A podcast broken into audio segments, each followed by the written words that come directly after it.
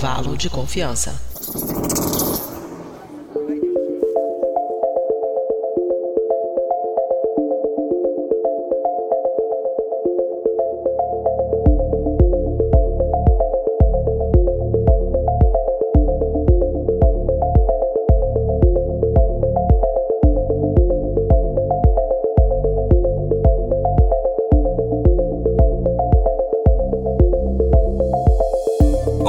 Querida e querido ouvinte do intervalo de confiança do Briden, está começando mais um episódio do seu podcast favorito, Intervalo de Confiança, uma distribuição uniforme de pensamento crítico. Este é o nosso episódio 171, que é um episódio que a gente vai falar de um tema muito importante. Eu vou já deixar aqui um disclaimer, que é um tema muito sério, a gente leva ele, obviamente, com muita seriedade, mas por ser um tema muito pesado e não deixar o pessoal assim, a gente não quer deixar as pessoas tristes, a gente quer deixar as pessoas conscientizadas do problema, então a gente vai, volta e meia, tentar deixar o episódio mais bem descontraído, humorado e tal, mas qualquer piada, qualquer coisa que a gente fizer não é um desrespeito ao tema, só para ficar, deixar isso bem claro. Eu já vou começar o episódio, a gente já vai fazer a apresentação, mas antes a gente vai só para um breve quadro de recados e aí a gente já começa o episódio.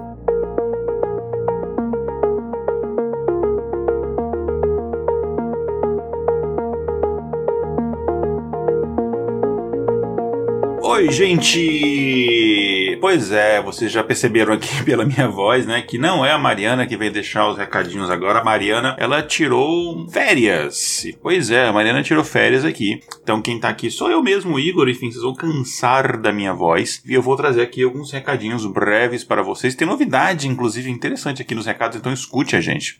Bom, Hoje é um episódio de muita, muita importância. Em poucos dias é o Dia Internacional do Combate ao Trabalho Infantil e é disso que a gente vai falar hoje. E é fundamental que todos participem dessa discussão. Por isso, eu peço a vocês que divulguem esse episódio ao maior número de pessoas, mande nos grupos de WhatsApp, Telegram, da galera, compartilhe nas suas redes sociais, etc. E falando em redes sociais, não esqueça de nos seguir. Lembrando, como sempre, no Facebook, curta a página Intervalo de Confiança. No YouTube, estamos em youtube.com barra Intervalo de Confiança. No Twitter, siga o perfil iconfpod. I de intervalo conf de confiança, pod de podcast, e confpod. No Instagram também estamos como iconfpod, igualzinho no Twitter. E agora eu tenho uma novidade, nós também estamos na Twitch, né, twitch.tv, e você lá encontra a gente também como iconfpod. Dependendo do dia que você entrar na Twitch, você não vai ver nenhum conteúdo lá ainda, a gente acabou de criar essa conta, mas enfim, a gente vai começar a postar conteúdo lá. Então, no Twitter, no Instagram e no Twitch estamos como iconfpod. Soletrando é I C-O-N-F-P-O-D.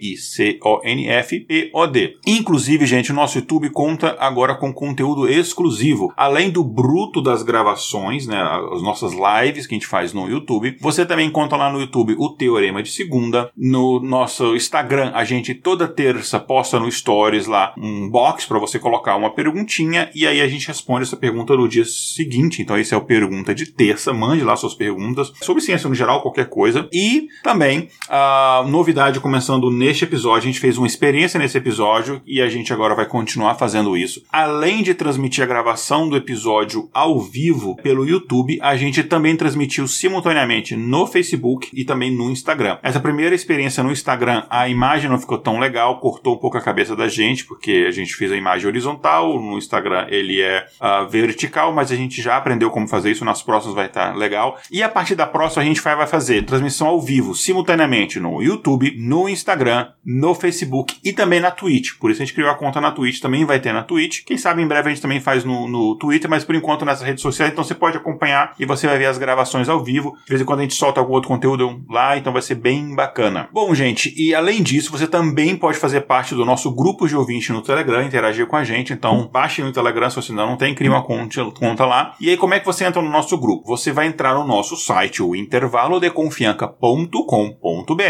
e aí lá no link deste episódio, você vai entrar no episódio, lá vai ter na parte lá de baixo lá de links do comentários no episódio, vai ter o link para você acessar o nosso grupo de ouvintes no Telegram, tá? E falando desse programa, ele não é feito com apoio de nenhuma empresa. Nosso trabalho aqui só é possível através da contribuição de ouvintes apoiadores, como por exemplo o Joe da Silva, que contribui mensalmente com valores que começam a cinco reais. Gente, isso dá menos do que 20 centavos por dia. É pouquinho, mas essa ajuda é que mantém este projeto no ar. Então faça como o Joe para quem este episódio é dedicado e torne-se você também um apoiador da divulgação científica. Para saber mais, entre lá em intervalodeconfianca.com.br barra apoie. É isso então, gente. Aproveitem mais um episódio legal que a gente preparou aqui para vocês. Nos vemos novamente na próxima quinzena e tchau, tchau.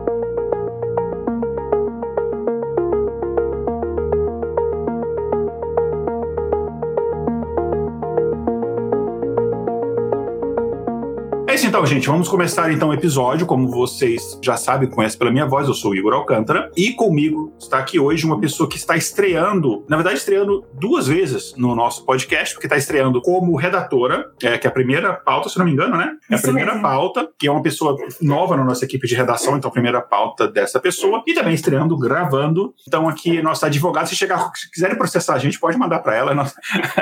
é, enfim, a gente sempre quis ser uma pessoa aqui na área de direito e então, Natália Duarte, bem-vinda a sua primeira participação. Você presente aí para os nossos ouvintes. Bom, meu nome é Natália, eu tenho 24 aninhos, sou apaixonada por podcasts. É, inclusive, no fim, vou, vou indicar um, não sei se tem problema, se é concorrência, é, mas acho que sendo, sendo aí da, da podosfera tá, tá tudo certo e tamo junto. É, sou apaixonada por tecnologia também, já tive algumas experiências profissionais em startup, hoje trabalho mais especificamente com propriedade intelectual, mas adoro bater vários temas, inclusive o que a gente vai conversar hoje, que ao longo do, do meu estudo para a pauta eu percebi que é uma questão que a gente não conversa mais tanto. O último Profissão Repórter que eu achei desse tema foi de 2015, então teve várias várias questões ao longo do tempo que agravaram a situação, né? E, por exemplo, pandemia. E, bom, é isso. É uma honra estar aqui com você hoje, Igor. Você é um profissional que eu admiro muito. Já seguia no Instagram, já acompanhava o podcast. Então, fui de fã do podcast a podcaster. E estou muito feliz de estar aqui. Eu estava mudo aqui. Legal, Natália. Bom, bem-vinda. Já fica aqui o elogio para a pauta, que ficou muito bacana. E esse é um tema muito importante e a gente vai falar sobre ele, que é o tema de, de trabalho infantil. A gente vai esclarecer até muito o, o que, que é o trabalho infantil, né? E, enfim, eu lembro de. Eu lembro, não, está na pauta, né? Mas é, quando eu li a pauta, eu lembrei disso, né? Tem aquela música é, Criança Não Trabalha, né? Do, da palavra cantada, né? Lápis, caderno, chiclete, pão, sol, bicicleta, skate, calção. E, enfim, que são. Você vê que são elementos muito comuns no universo infantil. E um elemento que não deveria ser comum no universo infantil é, são coisas relacionadas ao trabalho, né? A gente sabe que a criança, assim como qualquer pessoa na, na, sociedade, ela tem um papel na sociedade e que esse papel não deveria ser o trabalho. Aí o conceito de infância na sociedade, ele é relativamente novo, né? Coisa de século XVIII, XIX, por aí. Basicamente, não é que não tinha criança antes, né? mas esse conceito de infância, de, de ser um ser diferente, que precisa ser cuidado de forma diferente de um adulto, é mais recente, porque antigamente a criança, assim, era um, um adulto pequeno, basicamente, assim, ela trabalhava,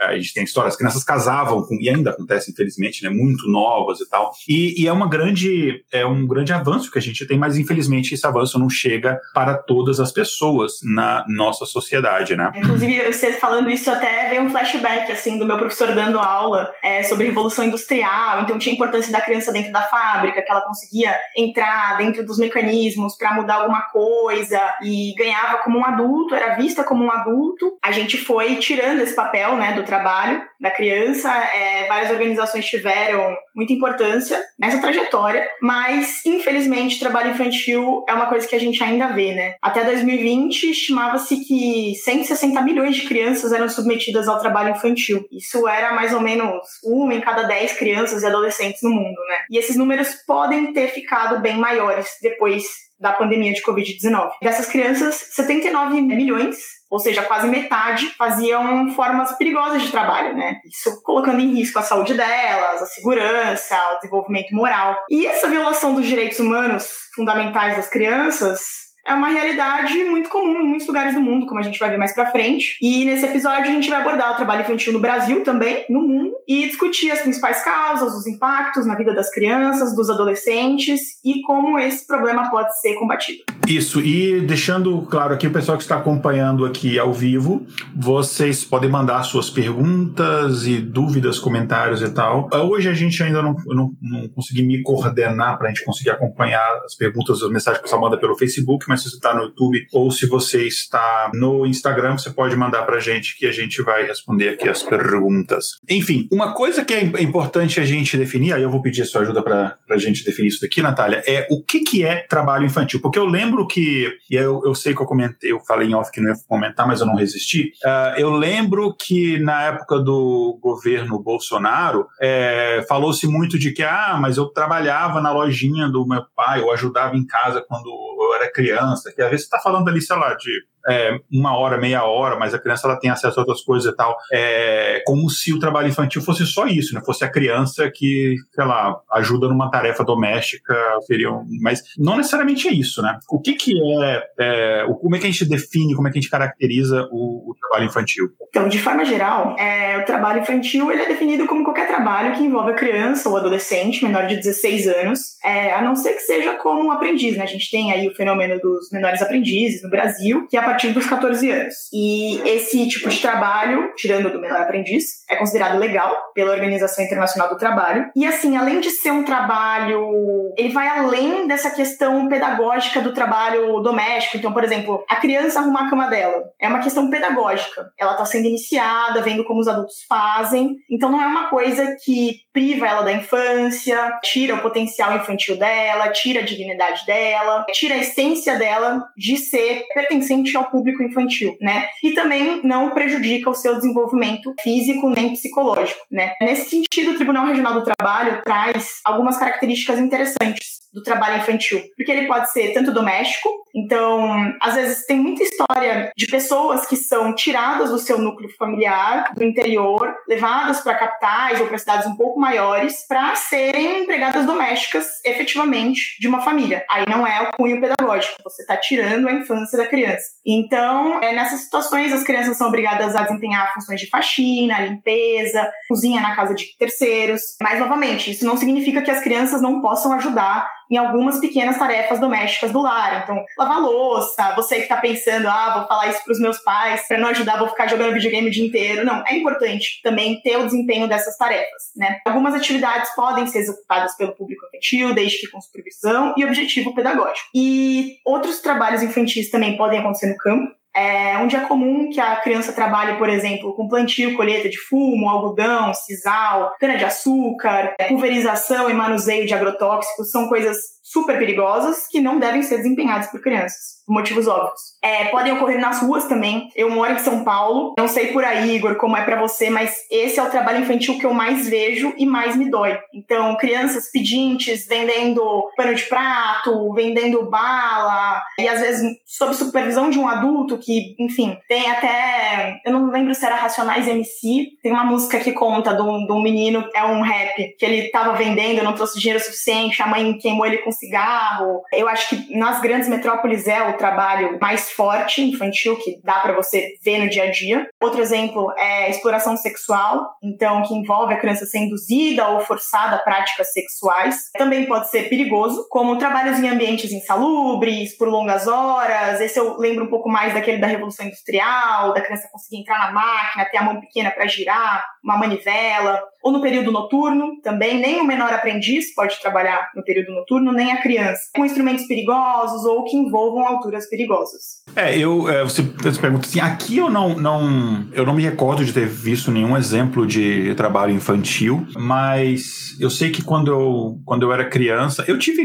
experiência, assim, coisa que, normal, que não me, afetaram negativamente em nada, mas quando eu era criança eu lembro que, e assim, eu fui criança nos anos 80, então assim, na época tinha um negócio chamado jornal em papel, papel. Eu sei que ainda existe, mas enfim, não é como antigamente. Eu, apesar de ter nascido em Minas, eu cresci em Brasília. E aí eu tinha um trabalho que eu fazia, era domingo de manhã, pegava a bicicletinha na banca, e aí o cara dava um monte de jornal, e aí você saía vendendo o jornal. Você saía gritando: olha aí, o correio, o jornal Correio Brasileiro, você saía gritando, aí chegava alguém e tal, e no final da manhã botava pra branquinha com dinheiro, enfim, aí eu tinha uma porcentagem, um negócio lá que eu, eu gastava tudo em figurinha. Não é um trabalho infantil como a gente está falando, porque, enfim, não influenciava em nada o orçamento familiar, minha mãe nem sabia, na verdade, minha mãe está acompanhando isso aqui, ela nem sabia que eu fazia isso, mas eu gastava tudo em figurinha de algo, eu, eu gostava de auto-figurinha, de Fórmula 1, esse tipo de coisa assim. E era isso, não era um, uma coisa assim, né? Mas eu lembro que eu sou do norte de Minas e quando eu passar as férias lá, eu lembro que eu via na, na região, principalmente ali rural, e na época eu era criança, eu não tinha esse discernimento. E quando eu cresci, eu fui, minha memória foi é, lembrando daquilo, eu vi como isso era problemático. Eu via muitas crianças trabalhando em carvoeiros que tinha naquela época. Uh, depois eu não vi mais isso acontecendo. E você passava assim para ir para um, um sítio, alguma coisa assim de alguém, e você via aqueles carvoeiros assim perto da estrada e não era nem assim isolado, que ninguém via, não, era assim perto da beira da estrada, todo mundo sabia. E você via aquelas crianças assim totalmente cobertas daquela fuligem, enfim, que a gente sabe que tem problemas gravíssimos de saúde, né, respiratórios e tudo relacionados àquilo. E a criança estava nesse tipo de condição, então. E, e outros trabalhos, assim, é, no, no, caso, assim, eu via muito esse, esse tipo de trabalho. Claro, né, a gente em cidade grande, a gente sempre vê crianças trabalhando em semáforo,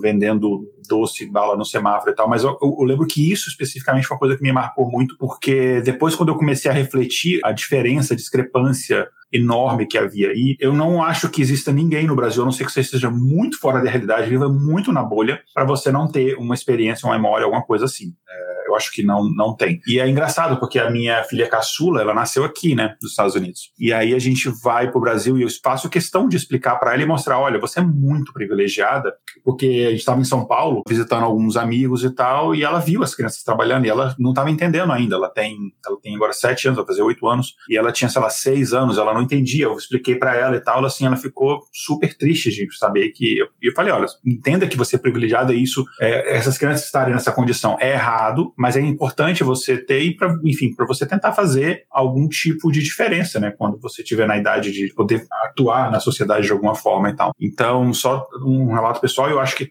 enfim, não, não tem ninguém que não tenha uma, um relato e tal. E é interessante que você comenta essas coisas aqui com o pessoal aqui nos Estados Unidos, americanos, assim, que tipo, nunca saíram do país, assim, ou sei lá, foram só para a Europa, né? Uma coisa assim, bem elitizada. E é, é uma coisa muito fora da realidade deles, que eles acham assim, eles acham que é uma coisa, ah, não, isso acontecia lá no século XIX, na Revolução Industrial. Falei, não, acontece hoje em dia. É, existe escravidão moderna, existe trabalho infantil moderno. A gente falou dos dados no começo ali, e de acordo com os dados da Organização Internacional Internacional do Trabalho, o quadro global, ele acaba mascarando o progresso contínuo contra o trabalho infantil na Ásia, no Pacífico, na América Latina e no Caribe. É, em ambas essas regiões, né, houve um, um registro de uma tendência né, decrescente ao longo dos últimos quatro anos, né, em termos tanto absolutos quanto em termos percentuais também, né, nessas regiões. Mas será que isso é realidade no mundo inteiro, Natália?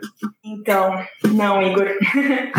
na África subsaariana, até 2020, teve um aumento tanto no número quanto na porcentagem de crianças e adolescentes em situação de trabalho infantil, desde 2012. Existem hoje mais crianças e adolescentes em situação de trabalho infantil na África subsaariana do que no resto do mundo. Isso é chocante. E os países também considerados mais desenvolvidos, de primeiro mundo, eles não ficam muito fora das estatísticas, não. É, recentemente teve uma matéria que saiu no G1, que eu usei até para escrever a pauta, que trazia que nos Estados Unidos teve uma investigação conduzida pelo The New York Times e que revelou que muitos menores imigrantes, a maioria da América Central e etc., trabalham em cadeias de produção extenuantes, hotéis, fazendas leiteiras ou até na agricultura. Então é uma realidade bem puxada. É, e antes de continuar aqui, deixa eu só dar aqui um. Eu tô acompanhando o pessoal que está acompanhando pelo YouTube aqui, o pessoal que mandou mensagem, só dar um alô aqui pro uh, Leonardo Souza, para Sofia Massaro, para Isa Araújo, para Eliana Viana,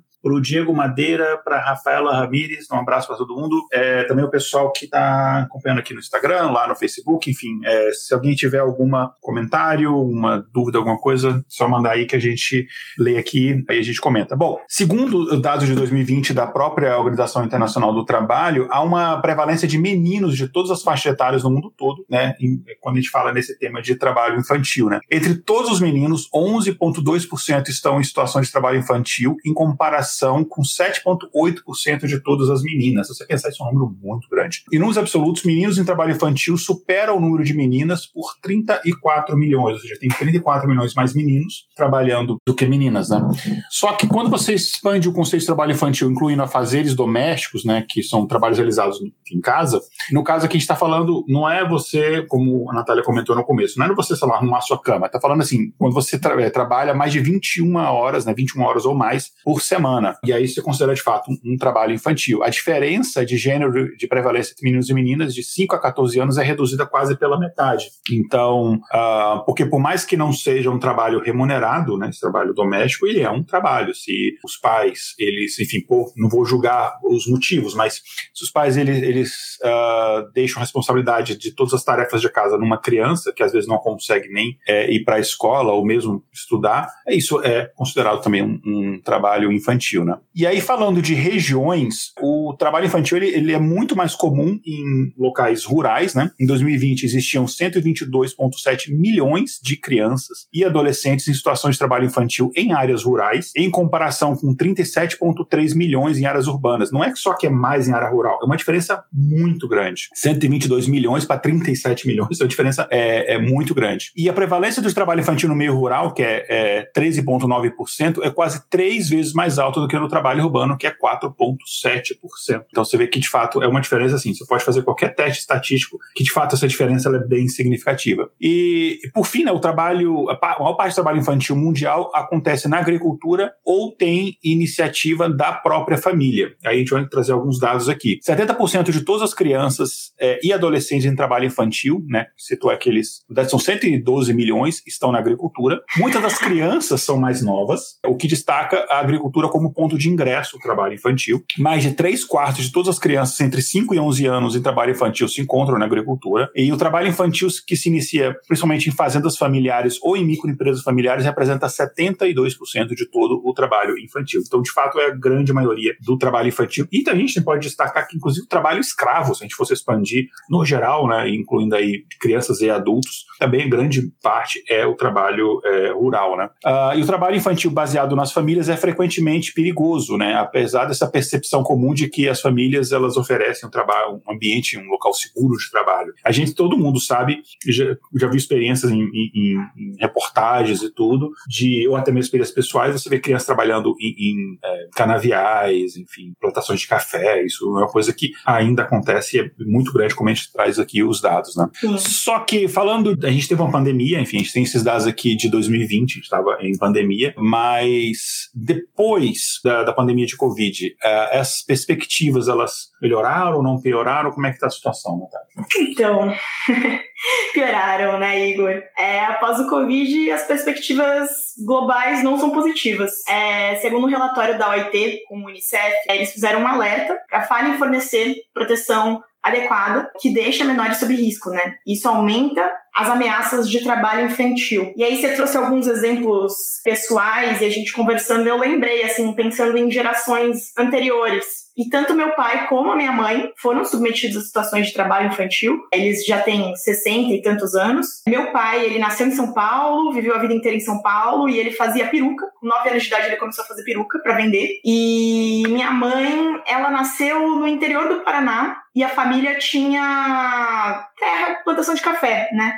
E tanto ela como os irmãos dela, todos participavam do plantio, da colheita, de todo o procedimento. E isso começa, às vezes, a atrapalhar é, desenvolvimento na escola, a pessoa tem que faltar para participar da colheita. E era uma coisa muito é, inerente da, da situação deles, né? Então, o meu avô, ele não tinha dinheiro para contratar pessoas. O que, que ele fazia? Filho, né? Mão de obra barata. Então, basicamente é isso. Segundo a OIT, na maioria das vezes, o trabalho infantil é causa e efeito da pobreza e da ausência da oportunidade para desenvolver as capacidades. Ela impacta o nível de desenvolvimento das nações e muitas vezes leva o trabalho forçado na vida adulta. As causas do trabalho infantil são bem complexas, são multifacetadas, mas geralmente incluem a pobreza, né? Então, é bem essa situação de, pô, não tenho como colocar funcionário, filho, é falta de acesso à educação, então isso é uma consequência, a criança acaba às vezes tendo que se privar da educação para contribuir para conseguir trazer mais dinheiro para dentro de casa. Discriminação também. Então, como no exemplo dos Estados Unidos, imigrantes, né, crianças pertencentes a grupos é, historicamente marginalizados, é, como meninas, crianças com deficiência, crianças de minorias étnicas, elas são propensas a serem mais exploradas pelo trabalho infantil. No Brasil, por exemplo, tem uma estatística que traz que crianças negras sofrem mais com trabalho infantil do que as brancas. É, e também regiões de conflitos armados. Então, as crianças que vivem em áreas de conflito são frequentemente recrutadas para trabalho infantil em situações perigosas. É o caso do aviãozinho, né, que a gente conhece do Brasil. É, a gente também tem situações no Oriente, na Ucrânia, que deve estar tá acontecendo isso também. Especificamente no Brasil, também, as altas taxas de desemprego trazem isso. No quarto trimestre de 2022, a gente estava com 4,9% e a vulnerabilidade das famílias de baixa renda pode levar também aos casos de trabalho precoce. Esses dados são assustadores, assim, eu preciso até recuperar um pouco o fôlego. É, o trabalho infantil ele tem impactos graves, obviamente, na vida das crianças e adolescentes, né? E um deles é o prejuízo à educação, como você comentou, né? Enfim, por conta das horas de trabalho, é comum que essas crianças envolvidas nessas formas de, de trabalho, ela tenham o desempenho escolar afetado ou mesmo elas tenham abandonado os estudos, né? O que compromete o desenvolvimento educacional dessa, dessa criança e torna, inclusive, ela, até quando adulta, é, mais propensa e, e sim, uma vítima mais fácil de, de, de exploração, etc. Porque ela não tem qualificação ou mesmo discernimento para conseguir entender seus direitos e até mesmo exercer sua, sua cidadania. Né? Uma outra coisa também óbvia são prejuízos à saúde. Né? Porque você trabalha, é, tratar de um trabalho irregular, as condições de trabalho elas sequer passam por qualquer tipo de fiscalização. Enfim, porque não tem como, não tem Ministério do Trabalho que vai regulamentar o trabalho infantil, porque o trabalho infantil é ilegal. É, então, isso acaba que aí, então, mais fácil até você explorar, né? As crianças, elas são submetidas a locais sujos, manipulação de objeto cortante, há um esforço físico é, muito grande, assim, desproporcional. E claro que isso prejudica o crescimento físico, pode gerar questões maiores como amputação de membros, sequelas psicológicas e até mesmo a criança pode vir a falecer, né? então, esses são duas das principais consequências é, em relação ao trabalho infantil, né? E ah, lembrando, falando dos direitos das crianças, é importante a gente fazer um disclaimer sobre a capa do, do podcast, né? Que foi gerado por inteligência artificial, então não é uma criança de verdade, é respeitando direitos é, de crianças a gente não poderia tirar a foto de uma criança e colocar lá se os pais não tivessem autorizado. Então, acho que é uma coisa importante da gente dizer, não é uma criança de verdade. Exatamente, é, é, é, é, essa imagem dessa criança, ela não existe, né? Ela é um desenho produzido por inteligência artificial. E a gente tem dados do IBGE sobre, sobre isso também, né? Sim, o Brasil tem 4,6% das crianças e dos adolescentes entre 5 e 17 anos de idade trabalhando. Isso pode parecer um percentual pequeno, mas na prática, se você for ver, são 1,7 milhão de meninos e meninas que estão sendo submetidos a trabalho infantil e sendo privados da sua infância, né? É, de forma geral, os adolescentes eles são os mais prejudicados pela violação. Eles representam 1,3 milhão do total de casos, é, seguido pelos meninos, que somam 66,4%, enquanto as meninas representam 33,6%. E pretos ou pardos totalizam 66,1% dos casos de trabalho precoce. Além disso, esses números também podem não estar exatos, porque como o trabalho infantil é uma coisa irregular e como o Igor bem apontou, a gente não tem como regulamentar, como fazer uma pesquisa bem a fundo da situação, tem indícios de alta subnotificação. O que acontece? É, um estudo apontou que o trabalho infantil no Brasil poderia ser sete vezes maior do que o que de fato acontece. Essa pesquisa ela foi conduzida pelo brasileiro Guilherme Linchand, acho que é assim que fala, não sei, é, da Universidade de Zurique, na Suíça, e por Sharon Wolf, da Universidade da Pensilvânia. E nesse estudo eles concluíram que o percentual, na verdade, seria de 19,15% em 2015, ao invés dos dados oficiais que mostravam 2,5%. Então é uma discrepância grande e a gente não sabe até onde que os nossos brasileiros estão sofrendo com isso. É um, é um dos problemas é, dessa. Assim, pô, é, não é um problema ser o trabalho infantil ser ilegal, obviamente, o trabalho infantil tem que ser ilegal. Mas um dos problemas é que você não consegue saber por causa da subnotificação. E aí, você tem outro exemplo, por exemplo, o consumo de drogas. As drogas são ilegais, você não consegue ter dados muito confiáveis sobre quantas pessoas são usuárias de droga no Brasil, por exemplo. Aí você, você tem que fazer coisas, é, você tem que fazer, é, usar estatística para poder fazer uma estimativa. Então, é, um, um, por exemplo, consumo de drogas, só um parênteses aqui, uma das formas que alguns estudiosos fazem é analisar é, a amostra de esgoto. Você vê a presença de determinadas substâncias, e aí você faz uma. Você tem, sei lá, tantos. determinado componente no esgoto por, é, sei lá, tantos mililitros é, ou por litro. Então, aí você. Isso foi coletado nessa região, que tem a população X, você faz uma estimativa. Então, você tem nessa região mais ou menos um consumo de tantas pessoas que consomem drogas e tal, fazendo mais ou menos o consumo médio de cor per capita e tal. Aí, mas é uma estimativa com uma margem de erro muito grande. Então aqui é mais ou menos a mesma coisa. Aquela coisa assim, ah, você não consegue ver um buraco negro, mas você consegue ver o efeito gravitacional que ele exerce. É mais ou menos a mesma coisa. Você não consegue mensurar, fazer uma pesquisa para pegar, as, saber exatamente as crianças que estão executando aquele trabalho, mas através de outras métricas você consegue fazer essa estimativa, né?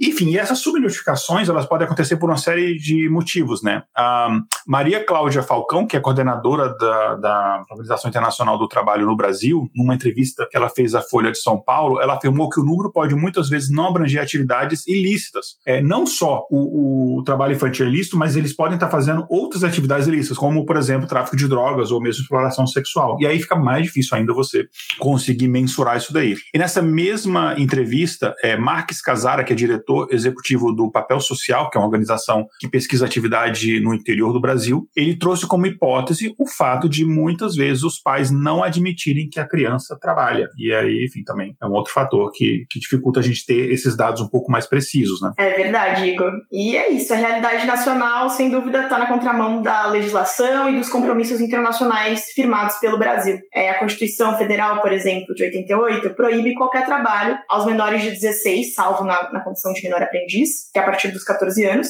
e delega à família, é, à sociedade e ao Estado conjuntamente a responsabilidade de colocar crianças e adolescentes a salvo de qualquer forma de negligência ou exploração. Então, é função de todos nós, como sociedade, lutar contra o trabalho infantil ativamente. É, falando um pouco mais de tratados internacionais, atualmente o Brasil é signatário dos Objetivos de Desenvolvimento Sustentável da ONU. É, dentre as metas estipuladas nesses objetivos, tem a erradicação de todas as formas de trabalho infantil até 2025. Bom, 2025 é em dois anos. Então, é isso. A falta de políticas públicas direcionadas ao problema e a subnotificação trazem pouco otimismo para esse futuro resultado aí. É, e com essas discrepâncias entre o que é protegido pela legislação e o que de fato acontece, as pesquisas indicam algumas tendências para o Brasil. Dentre as tendências notáveis, é, a gente tem a probabilidade do aumento entre o trabalho de adolescentes esse dado foi trazido pela Pesquisa Nacional por Amostragem de Domicílios Contínuos, trimestral realizado pela Fundação Abrinq, com base nos dados do IBGE. Em 2020, a média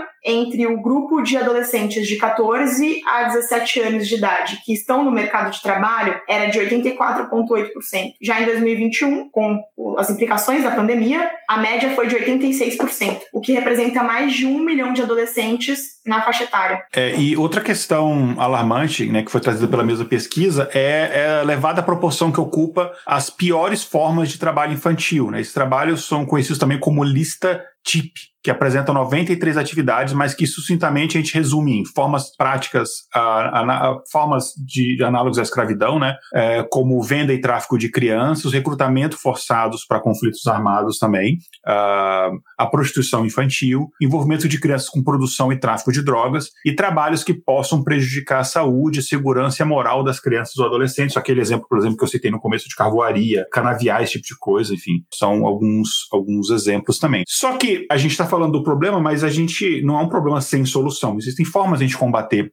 o trabalho infantil e algumas das medidas que podem ser tomadas envolvem, por exemplo, garantir acesso universal à educação de qualidade. E não tem jeito. Educação é o começo, meio e fim da solução de todos os problemas. É, é, é impressionante. E é óbvio que isso não acontece porque, enfim, a, a raposa não vai dar a chave do galinheiro para a galinha. A raposa, enfim, é, é claro que não há interesse em que a população seja educada, porque se a população não ser educada, a gente não vai colocar a classe política atual que está aí no poder, obviamente. Né? Uh, criar políticas e programas para ajudar as famílias a sair da pobreza. Então, esses uh, programas de distribuição de renda que vinculam a criança estar na escola é, são de extrema importância, né? Porque você é, acaba é, seja é mais lucrativo para a família manter a criança na escola do que a criança trabalhando. Então isso é fundamental, isso é muito importante. É implementar leis e políticas que protejam os direitos da criança e garantam condições de trabalho seguras e saudáveis é, e promover a conscientização pública sobre o trabalho infantil e os seus impactos. Porque por mais que seja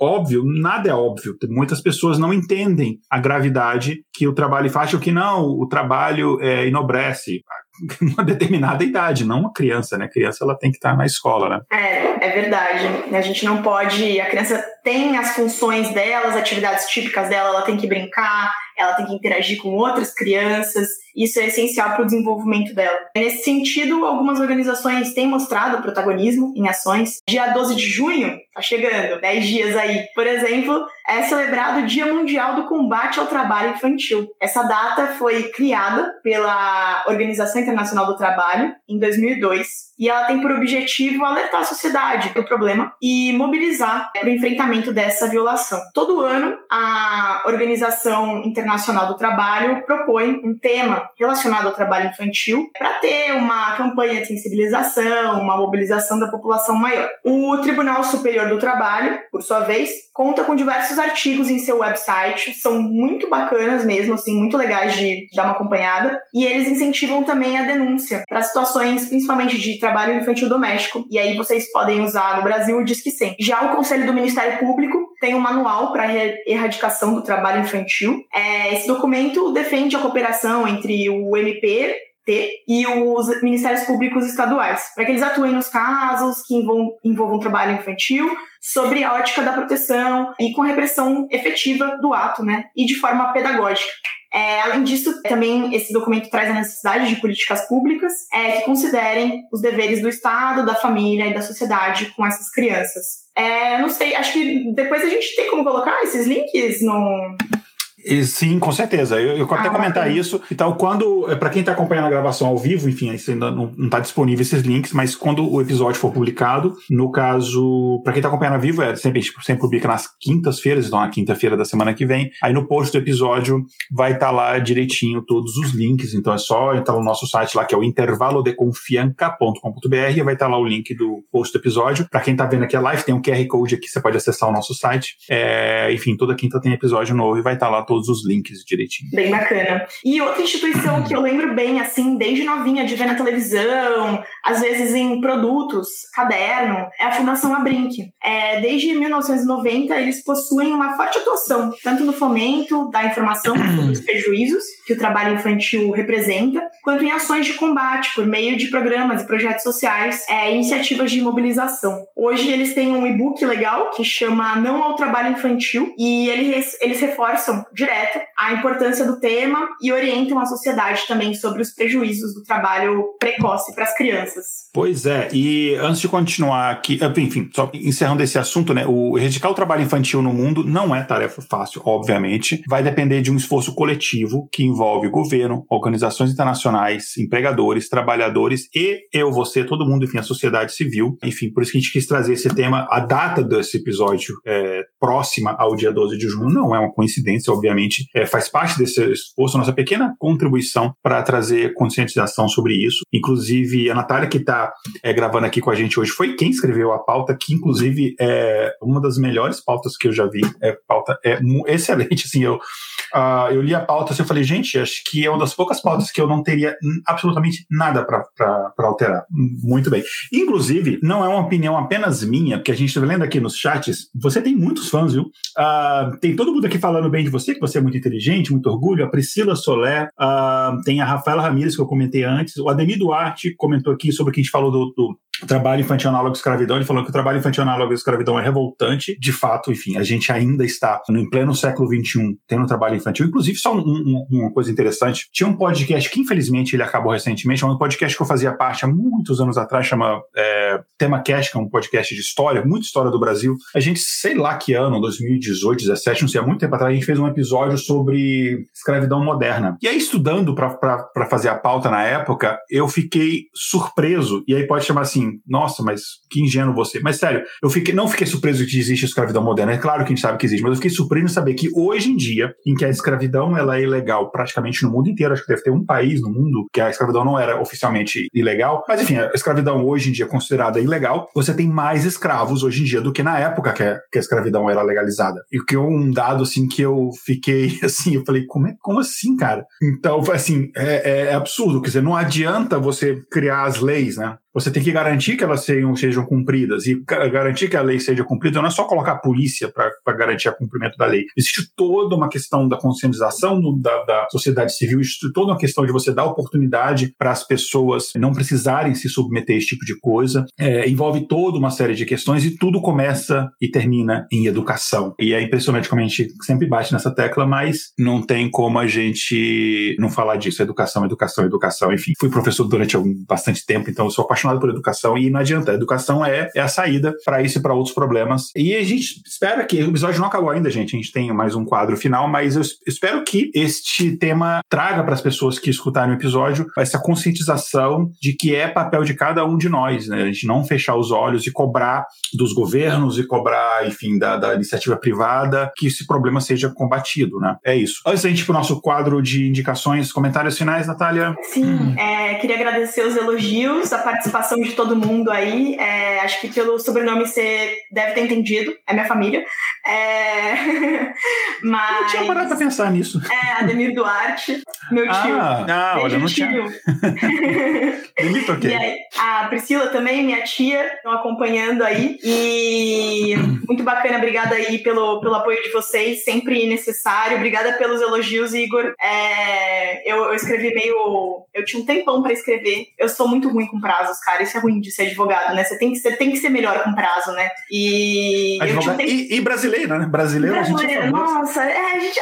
Eu escrevi assim, em um dia. Eu sentei e falei, tá bom, vou fazer agora. E aí eu terminei, eu tava, tipo, super estressada, mas agora eu tô, tô lidando melhor com isso. Tô criando mecanismos de, de organização pessoal. É, mas, de fato, assim, são dados chocantes e são questões que, essa como uhum. outras, a gente normaliza, né, no dia a dia. É muito triste. Então, a gente normaliza é, pessoas em situação de rua, a gente normaliza a criança vindo vender bala, e são coisas que. Cê, o que, que você vai fazer? Você vai chamar a polícia? O máximo que você pode fazer é debater o tema, é trazer, falar, nossa, caramba, o trabalho infantil tá tão complicado que o shopping perto de casa, por exemplo, é um shopping de bairro, ele colocou uma placa é, falando assim: é, diga não ao trabalho infantil, não colabore, não compre coisas dessas crianças que as crianças estavam entrando no shopping e vendendo bala. Pô, será que essa é a melhor medida que o shopping podia ter adotado? O shopping não podia ter feito uma parceria? Alguma forma de entretenimento para essas crianças? Não é interesse do shopping, né? Uhum. Eles não querem, eles querem vender. Então, é, é várias situações do dia a dia que a gente precisa parar, refletir, falar, nossa, e conversar. Conversar com as pessoas, cobrar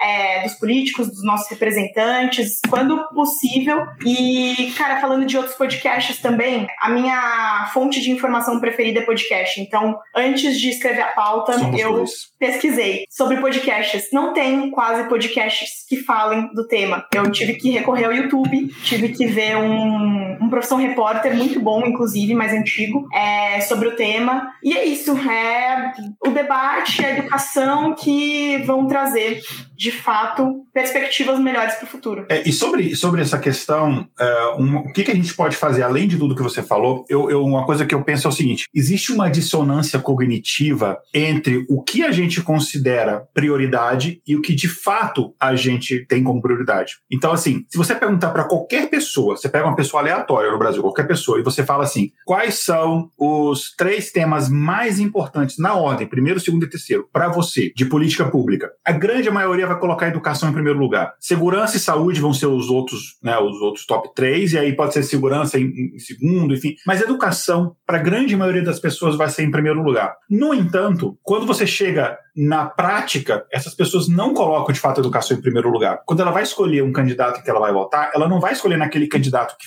que tem propostas interessantes para a educação. Ele vai escolher outro candidato que acha, sei lá, que X, Y, Z é mais importante. É, quando um professor entra em greve, ele vai ficar contra o professor, sendo que a parte fundamental da educação é você pagar bem os professores para que ele não tenha que ter três empregos e não dê aulas assim, esgotado, esgotado e tal. Então, é a gente refletir um pouco por que, que isso acontece. E eu não estou não tô me isentando disso. Todo mundo é sujeito a fazer isso. Às vezes, até no calor da emoção, você é manipulado a ignorar esses temas que de fato são os temas que vão transformar o Brasil. Não existe um país no mundo, na história da humanidade, que cresceu, e quando eu digo cresceu, é cresceu no se tornar um, um país desenvolvido, é, sem ter educação como uma prioridade máxima. E quando eu falo prioridade máxima, é investimento mesmo, é grana, é, é política pública, esse tipo de coisa. Não, não existe. A gente tem o exemplo da Coreia do Sul, a gente tem o exemplo dos Estados Unidos, assim, é, os, os, países é, do norte da Europa, todos eles tiveram investimento massivo massivo na educação e não veio, não, não foi assim do nada, é porque a população colocou isso como prioridade de fato. Então, assim, a gente tem que tentar reduzir essa dissonância cognitiva entre o que a gente acha que a gente prioriza e o que de fato a gente prioriza quando de fato importa, quando é, vem as ações que de fato é, interessam. Então, quando tentarem sucatear a educação, tirar verba da educação, a gente tem que, que, que falar, né? Porque no final as consequências são esse tipo de coisa: é, trabalho escravo, é, trabalho infantil, é, exploração, esse tipo de coisa. Então, enfim, é só um pequeno desabafo aqui. E só um comentário totalmente fora do tema, quando você falou esse negócio de procrastinação, eu tenho uma coisa que me atrapalha e me ajuda. Eu tenho uma ansiedade muito grande quando eu estou fazendo alguma tarefa. Eu não consigo parar enquanto eu não terminar. Então eu tenho uma incapacidade mental de procrastinar. Eu não consigo. Eu tenho uma ansiedade gigantesca. Se eu me coloco para fazer uma coisa, eu tenho que fazer aquilo imediatamente até eu terminar aquilo dali. Então é uma coisa que ainda bem que me causa um sofrimento mental muito grande, mas no final, pelo menos, eu consigo terminar as coisas.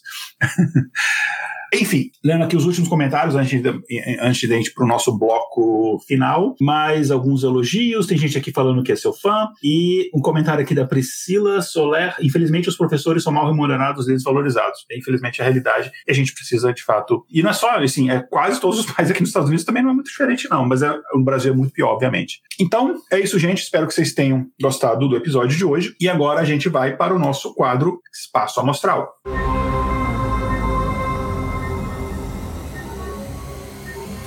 Espaço Amostral.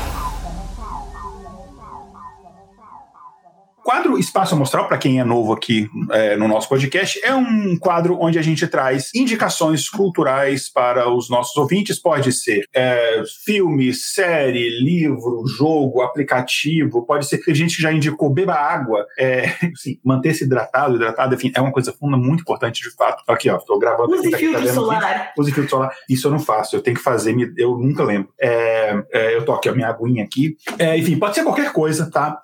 Pode ter relação com o tema ou não. É, e como a gente tem uma tradição aqui, sempre a pessoa que está estreando, a gente dá o privilégio de ser a primeira pessoa a indicar. Então, Natália, indicações para a galera? O que, que você traz para a gente aqui? É, ao longo do podcast, eu falei de um rap, e aí eu dei uma pesquisada aqui, peguei qual que era. É, chama Não Pedir para Nascer, do Facção Central. É um rap bem pesado, mas traz bem uma realidade difícil de uma criança. E, assim, cultura nacional. É muito bom, muito bom mesmo. É, fora isso, pode falar de outros podcasts? Cara, à vontade, aqui eu não tenho, eu não acho que outro podcast é concorrente, porque você escuta no horário que você quiser. Então, no final, não é tipo televisão que, tipo assim, eu vou ver este programa ou aquele programa. Não, então, tranquilo. A gente indica um monte de podcast de ciência. Eu falo pro pessoal, escuta o SciCast, escuta o Dragões de Garagem, Naru Rodô, é tudo amigo da gente, enfim. Então é tudo, tudo de boa. Ah, bacana. Então eu vou falar, cara, um que eu tô muito viciada é Rádio Novelo. É a Rádio Novelo, pelo próprio nome, assim, quando você escutar o primeiro episódio, você vai entender. É como como se você pegasse um novelinho de lã e fosse puxando e destrinchando histórias. Eles fazem histórias de forma temporal e são casos muito interessantes, que coisas curiosas. Então, por exemplo, tem sobre como todos os casarões da Paulista foram derrubados numa só noite. É muito bacana. E também tem um outro que chama Chutando a Escada, ele é mais voltado para relações internacionais. Já gravei um episódio com eles, inclusive. Mentira! Esse Sério? Sobre inteligência artificial. Tem. Que legal! Acho que tem uns dois anos. É... Foi, no... Foi no meio da pandemia. Cara, muito bacana. É um que eu gosto muito. E acho que para trazer um pouco mais, aproveitando que eu tô vindo com esse lado mais humanas, num podcast que é mais de dados, é, são, são podcasts mais de histórias, assim. É, fora isso, tem um influenciador que tem me inspirado bastante. O nome dele é Luciano Santos ele fala muito sobre carreira. E aí ele tem um livro que chama Seja Egoísta com a Sua Carreira. Ele fala sobre planejamento de carreira, estratégia, fazer pós-graduação, não fazer. Enfim, eu acho muito legal o conteúdo que, que ele aborda. Ele também tem essa pegada de trabalhar em Big Tech, ele trabalhou no Google, no Facebook, e hoje ele toca só esse lado mais de carreira. E por fim, usar filtro solar. Muito bom. É, algum fator de proteção específico que você recomenda? 50 é, para cima? Não é meu lugar de fala, né? Não sou dermatologista, não posso indicar, mas a minha dermato me recomendou usar no rosto 50 para cima. Hum, Faço todo é. dia, lavo o rosto e. Ah, e é interessante essa dica, porque com a mudança climática, é, a gente está mais exposto ainda a raios ultravioletas. Eu preciso lembrar, eu tenho. Eu não lembro. Eu, falo, eu boto assim, ah, eu, não, eu, eu tenho que lembrar de fazer isso. É, mas eu fico muito no sol, não. Dá para ver pelo meu bronzeado, que eu não fico muito tempo no vezes, sol a própria luminosidade do computador, hum, é, é. de ambiente, tem, tem interferência, assim, na pele. É, bom, vou, vou tentar, vou tentar seguir essa, essa dica. É, eu tenho duas indicações. Uma é podcast também. É um podcast do. Fica aqui a minha. Eu não estava pensando nisso, mas fica aqui a minha. Meu, é, vou endossar aqui o pessoal do, do Chutando as Escadas, é, que é do. Inclusive, o podcast faz parte lá do Portal Deviante, que tem um spin de notícias que eu gravo todo mês. Tem o. Inclusive, eu acho que no dia que sair esse episódio, sai um spin de notícias que eu falo sobre inteligência artificial e. Não inteligência artificial, o chat EPT e autismo, que, enfim, é um tema que é muito importante para mim, porque por eu estar no espectro autista, então é um tema importante. E aí sai, então, que é do mesmo grupo de podcasts, o Chuta na Escada, o Spin de Notícias, que o Spin de Notícias, eles fazem é, podcast, eu indicar dois podcasts, né? um é Spin de Notícias, que eles fazem podcast diário, todo dia tem episódio. E são curtinhos, 15 minutinhos, 10 minutinhos, e é sempre alguma novidade, alguma notícia sobre ciência. E tem várias pessoas, cada um de nós grava uma vez por mês, então a gente tem uma equipe lá de 30 ou um pouco mais. É, e aí tem de tudo, tem de matemática, de educação física, de história, de, enfim, eu trago ciência de inteligência artificial, de tudo, de biologia, de direito, de tudo. É bem legal. Um outro é um podcast que eu, uh, eu, eu. devo escutar 40 podcasts, eu escuto muito podcast. E tem um que é do Chico Felite, que é um jornalista, e ele tem vários podcasts de storytelling interessantes. Ele que fez o caso da aquele caso da mulher da, da da Casa Abandonada, teve um monte de repercussão. Ele fez também do, do Ateliê do Centro de São Paulo, que é uma história horrível de abuso, não sei o que tal, uh, que acho que é o Ateliê do Centro, acho que é esse o nome do podcast, mas eu quero indicar um novo que chama Gente, Gente com exclamação Gente, que é basicamente assim, eles pegam pessoas comuns e aí eles vão, que vão passar por uma situação extraordinária para a vida dessas pessoas. E aí tem várias histórias assim, é, é, de, sei lá, uma, uma pessoa que tinha muitos anos que não ia no carnaval, voltou carnaval, tem uma pessoa, uma criança que pela primeira vez ia andar a cavalo, de tem uma história de uma moça que ela foi, quando ela era bebê, a princesa Diana na, na Vista do Brasil segurava ela no colo, e enfim, tem um monte de histórias assim, é bem legal, são episódios curtos também, e ele, ele, ele tem ele tem muito talento de contar histórias, então fica bem, é, bem bacana de escutar. E outra é uma série que eu tô vendo, eu gosto muito de temática de, eu sou meio clichê às vezes, assim, temática de espionagem, sabe, essas coisas assim, de investigação. E tem uma série na Amazon Prime que é se chama Cicada. Uh, eu acho que não teve o, título traduzido, que é meio que é meio que nessa pegada, assim. Essa, Cicada é uma, uma, tipo uma organização, não é spoiler, porque vocês contam, sei lá, com cinco minutos de, do primeiro episódio. É tipo uma organização, é, tipo como se fosse um, uma, uma agência de inteligência, só que ela não é pertencendo a um governo, ela tá meio que ela é meio que independente, como se fosse uma ONG de espionagem, sei lá o quê. Mas é bem interessante a história. É, cada episódio você fica assim, cara caraca, você, é, você descobre coisas novas. É bem, até o momento, pode ser que eu me decepcione no final da temporada, enfim, eles publicam um episódio novo por semana, mas até o momento tá bem bacana. É, é isso então. Uh... Só uma tecla SAP, é, como você pode soletrar? Cicada, é C-I. Uh... C-A-D-A, cicada. Deixa eu só confirmar aqui, mas eu acho que é isso mesmo. Cicada aqui, a tradução seria é, cigarra, né? Hum. Mas se eu não me engano, é isto mesmo, deixa eu confirmar. Não, que cicada, eu tô viajando. Ainda bem que você perguntou. Cara, eu tô. Eu devo estar. É sexta-feira, eu tô cansado, né? Uh, é Citadel. Por que, que eu achei que era cicada, gente? É porque cicada é uma outra coisa que eu gravei na época do Mundo Freak, não tem nada a ver. Citadel. Citad é C-I-T-A-D-E-L. Citadel. Cara, não tem nada a ver com isso. Por que eu pensei em cicada? Eu ainda pensei, eu ainda peguei até a tradução do negócio, não tem nada a ver, eu tô muito louco. É, e eu nem usei nada ainda. C-I-T-A-D-E-L, tá? Essa série que eu queria indicar. Enfim, é isso. Natália, mais uma vez, muito obrigado. Falei pra você antes da gente começar a gravar, ó, é tranquilo. Você, você, assim, se o pessoal falar que é a primeira vez que você grava, ninguém vai acreditar.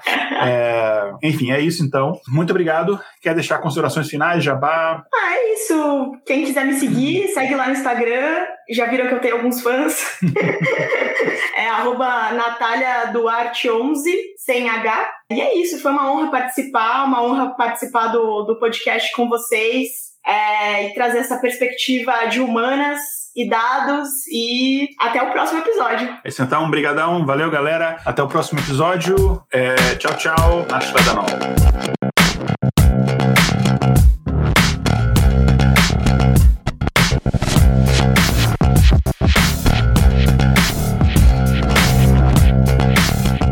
Episódio apresentado por Igor Alcântara e Natália Duarte. Pauta escrita por Natália Duarte. Vitrine Júlia Frois, com colaboração de uma inteligência artificial. Vinhetas Rafael Chino e Léo Oliveira. Voz das vinhetas Letícia Dacker e Mariana Lima. Direção de redação Tatiane Duvalle. Redes sociais Késia Nogueira e Tatiane Duvalle. Gerência financeira Késia Nogueira.